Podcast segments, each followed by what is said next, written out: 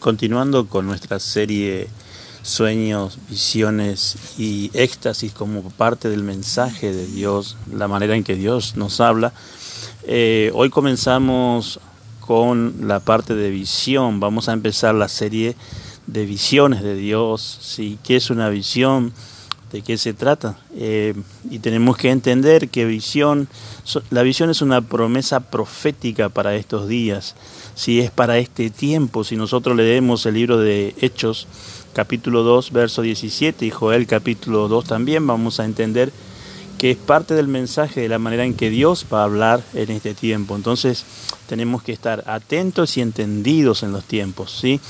Una visión básicamente es una ventana que nos lleva a ver la dimensión de Dios entramos en una dimensión en la cual nosotros no naturalmente no podemos manejarla. Es una, una, ventana, es una puerta hacia una dimensión donde podemos tener una comunión, una relación, un contacto con Dios.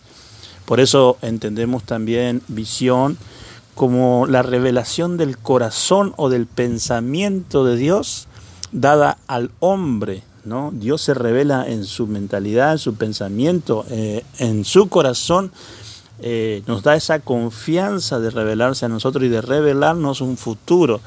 Entonces, mire qué, interesante, ¿no? Qué, qué, importante conocer cuando una visión es de Dios. Primera de Pedro, capítulo 3, en el verso 4 dice, debemos tener un espíritu afable y apacible.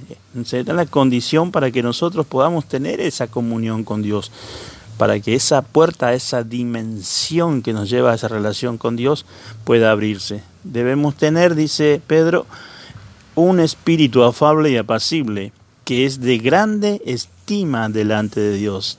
Es decir, ser manso, ser humilde, ser apacible. Esa es una de las condiciones para que nosotros podamos tener visiones de Dios. Difícilmente Dios puede hablar con una persona que es intranquila, que tiene un carácter difícil. Eh, entonces tenemos que entender que debemos eh, ser eh, humildes, sencillos, mansos y apacibles. ¿sí? Por ejemplo, tenemos el caso de, Abraham en Génesis capítulo 15, verso 1. Si usted lo lee, va a notar que la Biblia dice Abraham, todavía sin el nombre extendido de Abraham. Sino, todavía la promesa de Dios no estaba allí en el nombre de este varón. Génesis 15.1 dice, después de estas cosas vino la palabra de Jehová a Abraham en visión, diciendo, no temas, Abraham, yo soy tu escudo y tu galardón será sobremanera grande. Mire, no te voy a repetir este versículo y notemos algunas cosas que tiene como eh, significado una visión. Dice, después de estas cosas vino la palabra de Jehová Abraham en visión diciendo, no temas, escuche, note, esta es la palabra de Dios. Yo soy tu escudo y tu galardón será sobremanera grande.